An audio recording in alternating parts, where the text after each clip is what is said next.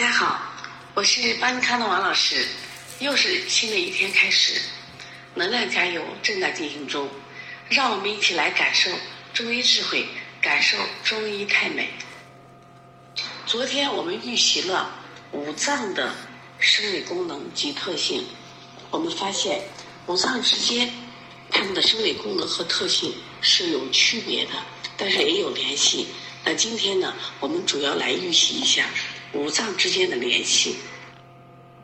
通过昨天的预习，我们知道心的作用非常大，所以被誉为生之本、君主之官、五脏六腑之大主。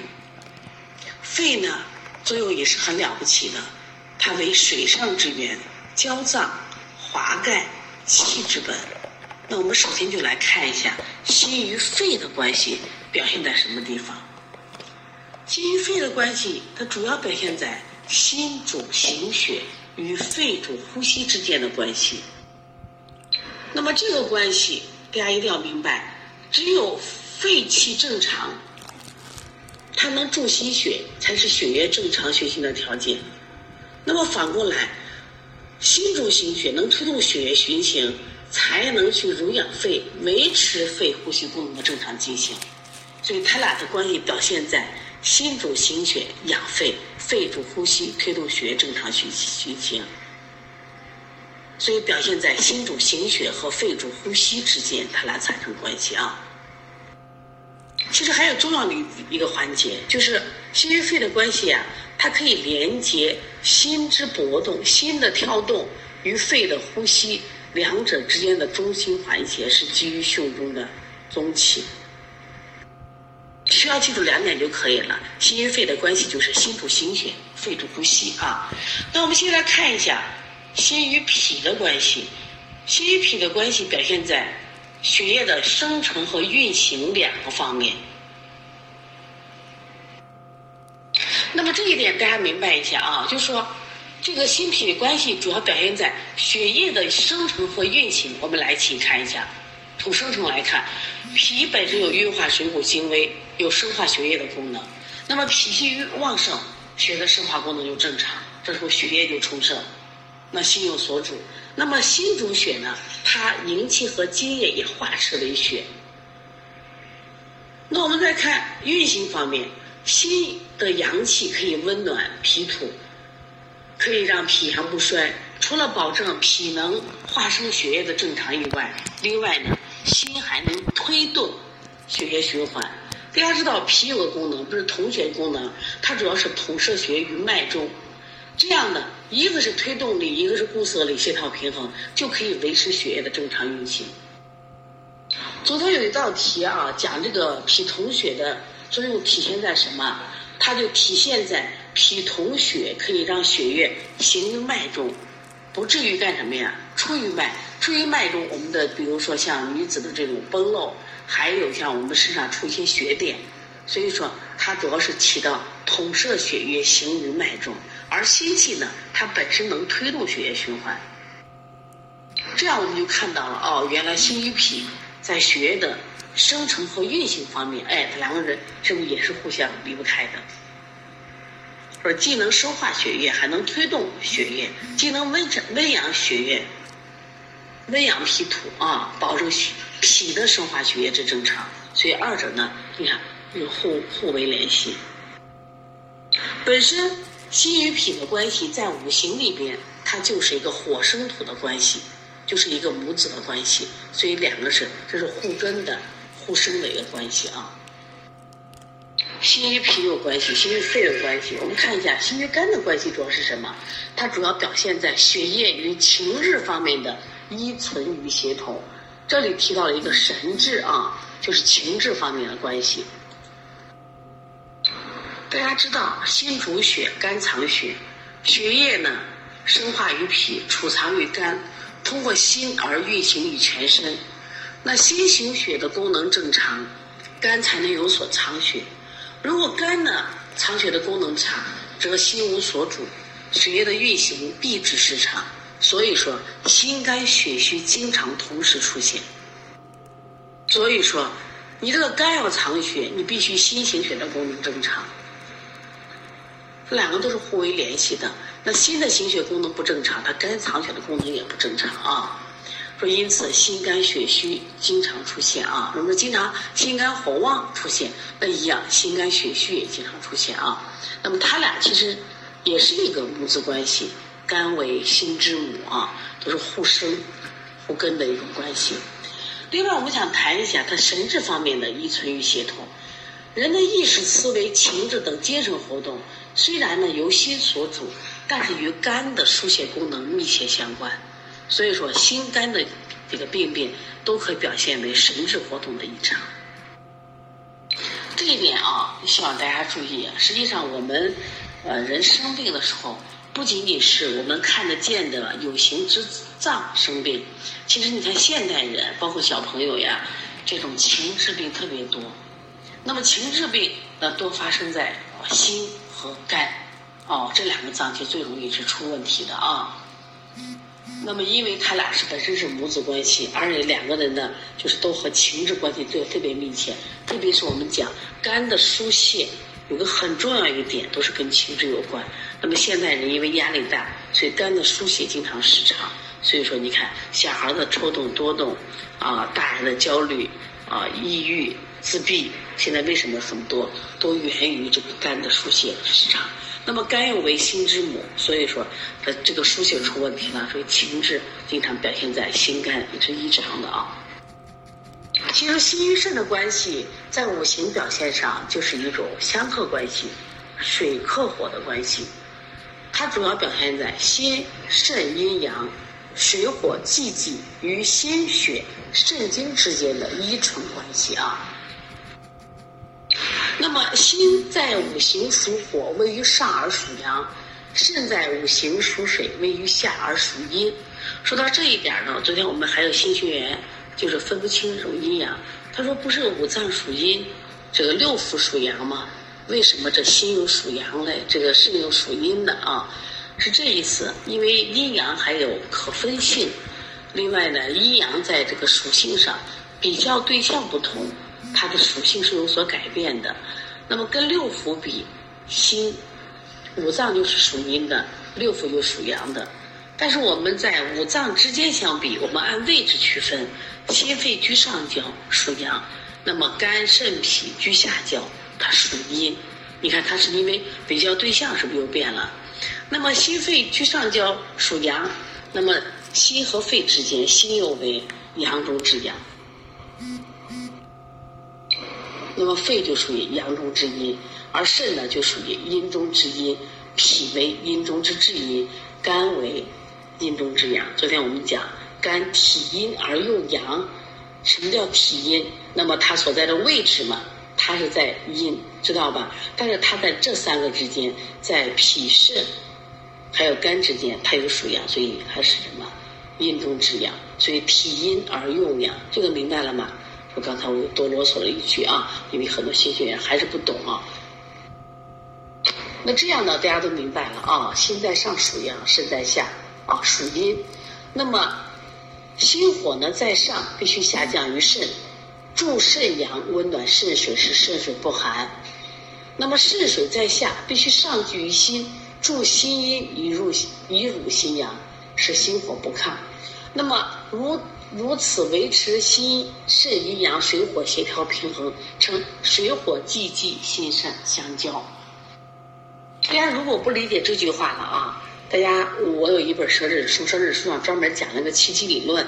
七七理论其实是著名呃大医家黄元玉啊他的理论，但是这个气机理论目前呢被很多我们的医家啊所认可和所使用，会讲这个人体啊这个。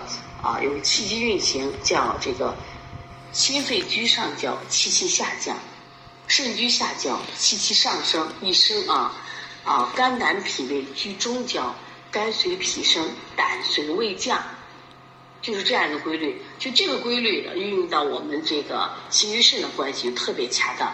心火是往下走的，啊，我们肾水是往上走的。然后肝与脾还有胆胃，它们居中焦。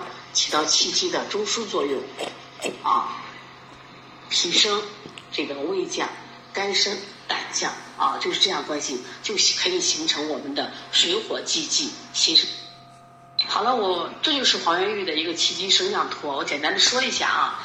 它是你看心肺，肺包着心嘛，居都居上焦，气气升下降，看见了没？你看啊，肺气下降，心火下降。那么肾阴肾阳是居下焦啊，他们的气肾是上冲，这个箭头是往上的。那么肝脾胃胆它居中焦是枢纽，说肝脾是升的，胃和胆是降的啊，一定把这个关系搞清楚。我再理一遍啊，心肺居上焦，气气下降。我们肾水啊，肾居下焦，气气上升是肾水上升。那么中焦是脾胃肝胆，一定记住啊，是这个肝随脾升，胆随胃降。好，我们先来看这个肺与脾的关系。大家知道这个肺与脾的关系是啥关系？它其实又是一对儿，是母子关系。好了，这一句话特别重要啊，这是考点。肺所吸入的清气。和脾运化而生成的水谷精气组成宗气，这一句话经常考试的啊。说我们的宗气怎么形成的？第一个自然界我们吸的清气，第二点我们自己能生气的啊。我们生的什么气？生的是水谷精气。因此，肺呼吸功能正常和脾运化功能如果正常，才是气强盛的一个基础。在前面我们学这个肺功能的时候，知道肺有宣发速降的功能，肺还有通调水道的功能，发现跟水是没有关系？那么脾呢，本身是运化水液，有这个运化水液的功能。那么因此，肺的宣发速降和通调水道的功能，可以有助于脾来运化水液，防止内湿的产生。而脾呢，转输津液，散精于肺，是肺通调水道的前提。也为肺的生理活动提供必要的营养。那么，我们了解了这个脾与肺的关系，知道哦，他俩原来母子有这样的合作关系呢。所以，我们要想除湿，除湿大家一定记住除湿，除了健脾，提高它的运化水液功能，我们是不是也要考虑到增强一下肺的速降和肺的通调水道功能？这样的话，湿气是不是就消除的比较快一点？所以单做脾效果并不好，还不如增加肺的速降和宣发功能，让它尿利尿，让它这个出汗，是不是都可以帮它祛湿啊？那同样，你肺要好的话，你离不开我的这个脾的水谷精微的营养。同样呢，就是肺，我们说脾能把我们的水谷精微送给全身，它就就是它的肺调水道的作用在起作用啊。现在我们看一下肺与肝的关系。那肺与肝的关系，我们说一个是金，一个是木，这是一个相克的关系，正常的金克木关系。那么这个关系主要表现在气机的调节。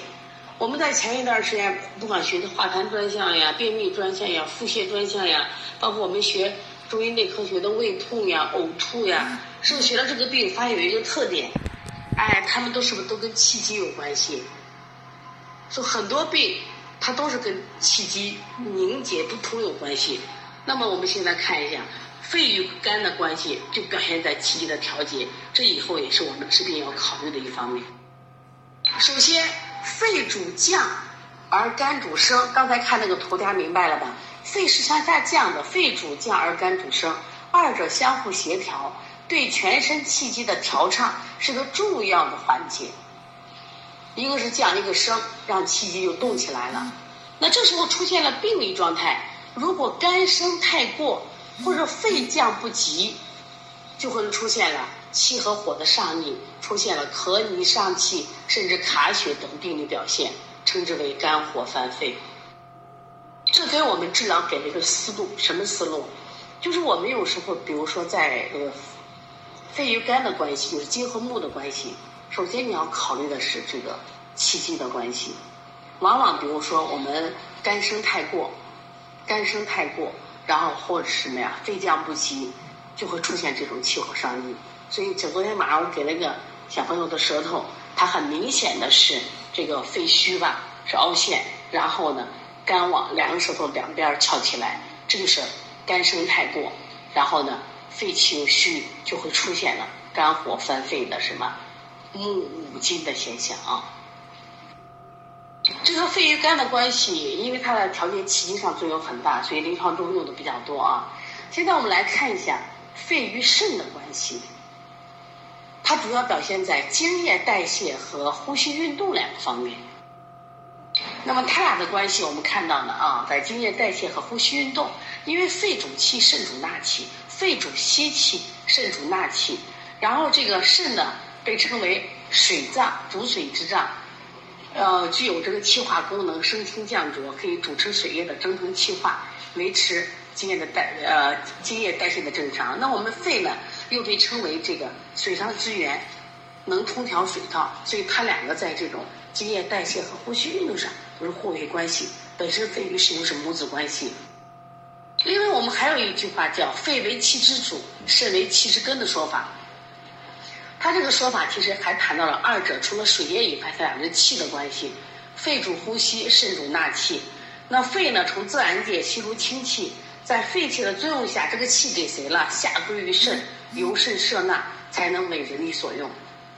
这就是对这个八个字的解释啊！肺主呼吸，肾主纳气，就是肺从外面吸气，最后呢，这气要归到肾，要通过肺的肃降，然后由肾管好它，由肾摄纳，肾主纳气，才能为人体所用。如果这个小孩儿他肾气虚得很，他纳气能力差，他就会出现哮喘、气促的现象。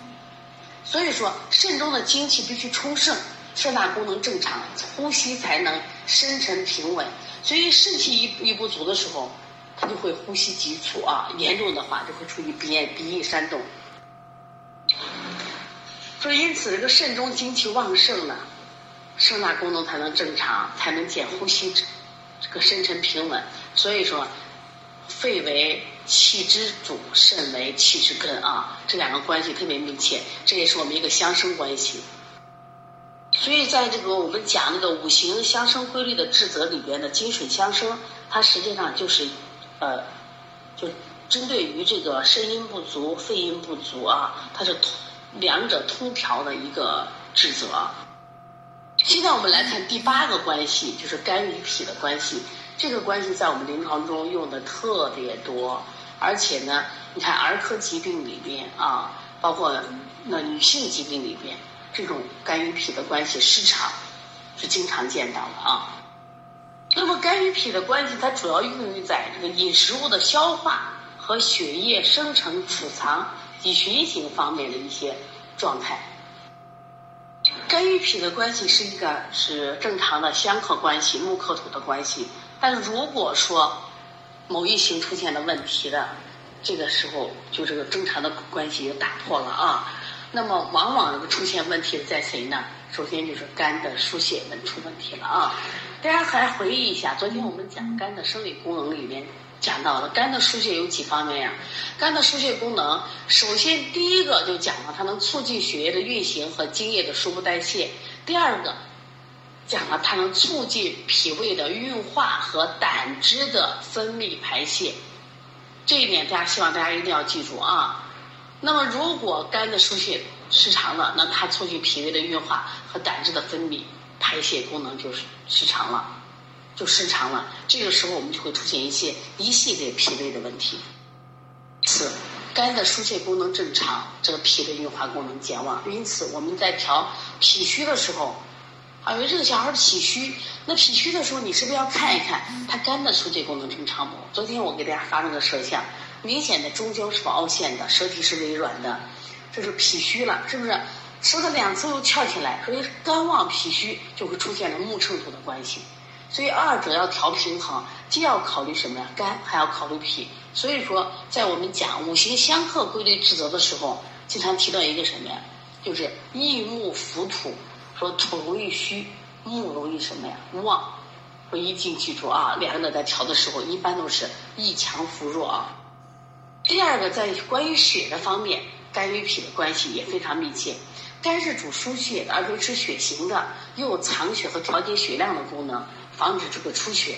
那脾呢，本身有生血、统血这个功能，又为气血生化之源。所以说，肝和脾的就是种我们的关系正常，他们俩在藏血、促血型、防止出血功能上也是正常的。一型出现了问题，其余也就出现问题了。因此，肝与脾的关系不光是在饮食物的消化和运行中，还有这个血液的生成、储藏及运行方面关系。所以以后我们了解了它的这种相克相生关系，就说我们在看病的时候，不要只盯住某一脏。你发现没？它脏脏之间是不是有联系啊？现在我们看第九个关系是肝与肾的关系。肝与肾的关系，我们经常说什么？肝肾同源，或者是以鬼同源啊？鬼是啥？鬼是精的意思嘛？女鬼同源，把这个要知道啊。肝肾之间又是个母子关系。我们经常说子水含木，子水含木什么意思呢？其实子水含木呢，就是说他们俩是精血同源，因为它就是表现于它的肝肾的精血阴阳两个是相互为用的。最简单的例子是啥？你想肾阴不足可以引起肝阴不足，肝阴不足以后就会出现这个阴不制阳，导致肝阳上亢。然后我们出现眼睛干涩、头晕、头疼、眼胀、烦躁，这实际上是哪出问题了？是阴不足了，所以我们称为就水不含木了。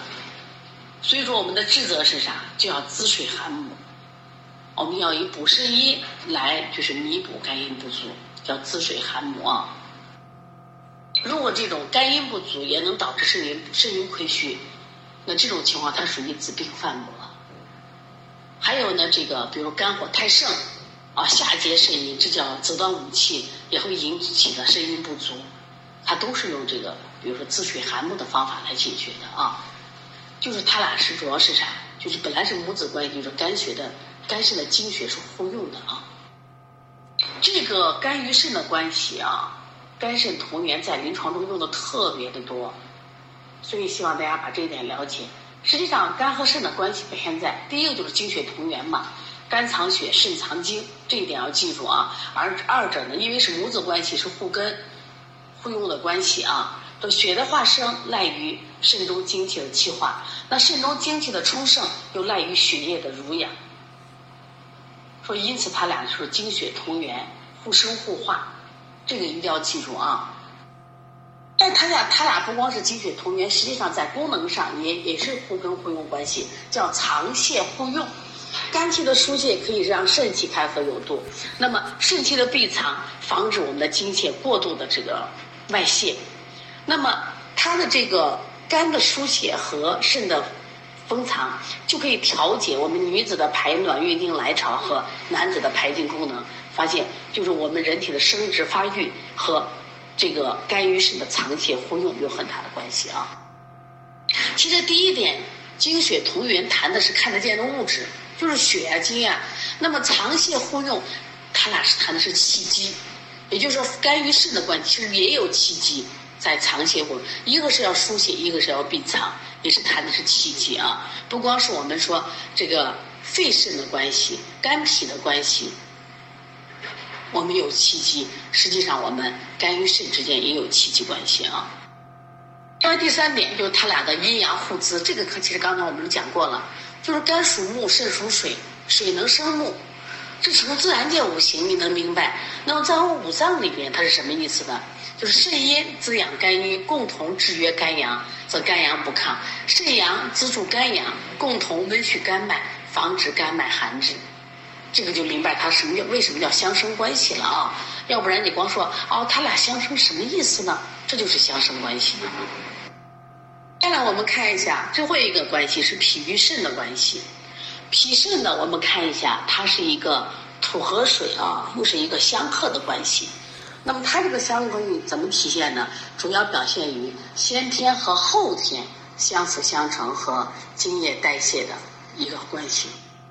经常说到一句话叫“脾为后天之本，肾为先天之本”，这个呢，它俩是独立的吗？当然不是，它俩也有关系，叫先天促后天，后天养先天，有个相互资助和相互促进的这种关系。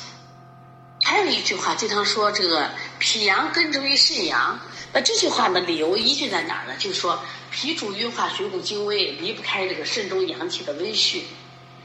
那反过来，肾中精气的不断这个充盈和成熟，也要赖于我们水谷精微的培育和充养，所以这个种关系呢，也是特别密切的啊。另外呢，就是脾主运化，肾主蒸腾气化，脾肾二脏密切配合，才能使精液代谢正常进行。那我们现在看一下脾与肾的关系。那讲的精液代谢里面，是不是谁也离不开谁？说因此我们经常说，我们在给孩子健脾的时候，一定要补肾阳。你现在可以明白了吗？如果你单补脾，为什么效果不好呢？因为脾的水谷运化水谷精微，它要靠肾中阳气来温煦的嘛。脾只是主了运化，但是肾主蒸腾气化呀。你的水谷精微最后必必须气化才能。往上走，输送于肺，由肺再传达给我们的五脏六腑，外达我们的皮肤毛发嘛。你没有这个气化，你的这个水谷精微就可能停留在中焦，形成了痰液了呀。所以说以后记住，我们在健脾的时候，往往我们会把补肾阳给它补上。大家通过学习五脏之间的关系，我们发现五脏它本身它不是独立的存在呢。它要发挥作用，它也要五脏形成一个团队，产生一定的关系，这样呢相互协调、相互发展，才能发挥出更大的作用。大家看到这一点，我发现了我们五脏之间的这个运行，它不是独立存在的，它一定是跟其他五脏相互合作，啊，相互为用，啊，相互制约。才能维持我们身体的正常的这种一个平衡，这就给我们一个启发。以后我们在比如说治疗疾病或预防保健的时候，不要单独就某一脏我们来看问题。所以我们一定要用整体观来看。我们站远一点，整体观看看。比如说，你明明看的是心的病，它和肺有关系没有？它跟脾有关系没有？它跟肝有关系没有？它和肾有关系没有？否则的话，你就变成了头疼治头，脚痛治脚。如果说你要用整体的观来看，哦，原来这个脾与这个肺与脾有关系，这个肺还有和肝有关系，肺与肾还有肺与肾呃那个脾与肾有关系。你站的角度不同，那么你指导的思路是不是就一下开阔了很多了？其实我们之前讲阴阳的关系啊，它有这个相互对立、相互制约，啊，相互关联的关系。其实我们五脏之间其实也是一样。你看，本身它相克关系中间，它还有相互滋生的。它本来是母子相生关系，它还有相互制约的关系。在这个考纲后面呢，还有一张图，当然这个图我们现在已经很熟悉了，它就是在描述五脏。与五体、五脏与五官九窍、五脏与五志、五脏与五液和五识的关系啊。有的人说我记不住，我们反复出现，你自然就记住了啊。这个说一下关于记忆，因为这个表呢是我们考纲上一个表，那么它这个排序的时候没有按这个木火土金水这样排啊，所以记的时候我还大家建议大家记前面那个图啊。但是具体这些内容大家知道就行了啊，请不要再打乱自己的记忆了啊。这里边我们再复习一遍啊，记下来：心主脉，肺主脾。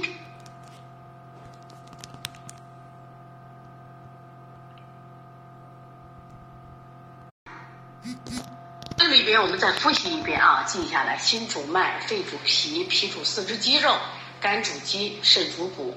那么在五官九窍里边啊。我们心对应的舌，啊，鼻喉对应的肺，口对应的脾，目对应的肝，二己耳己二阴对应的是肾啊，还要加上二阴了。五志里边啊，心喜，肺悲，脾思，肝怒，肾恐。五液啊，那天上课的时候我们提到了五液：心汗，肺涕，脾涎，肝累，肾唾。外华里边啊，我们说。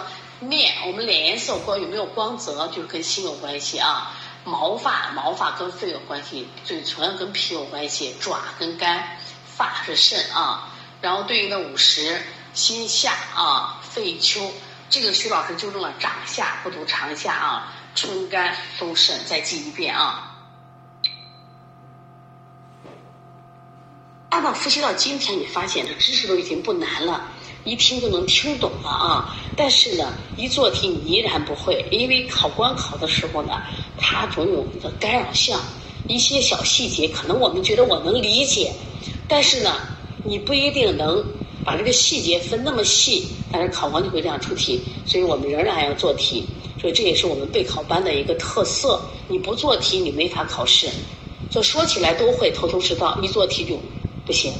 就是教授讲课没问题，一考试教教授教授也就懵了。所以说我们要肯定将来我们要应付考试的话，必须做题做题啊。所以大家再辛苦也要把题做了啊。今天我们的预习都告一段落啊。那随后我会把昨天的习题答案和今天的习题啊一并发给大家。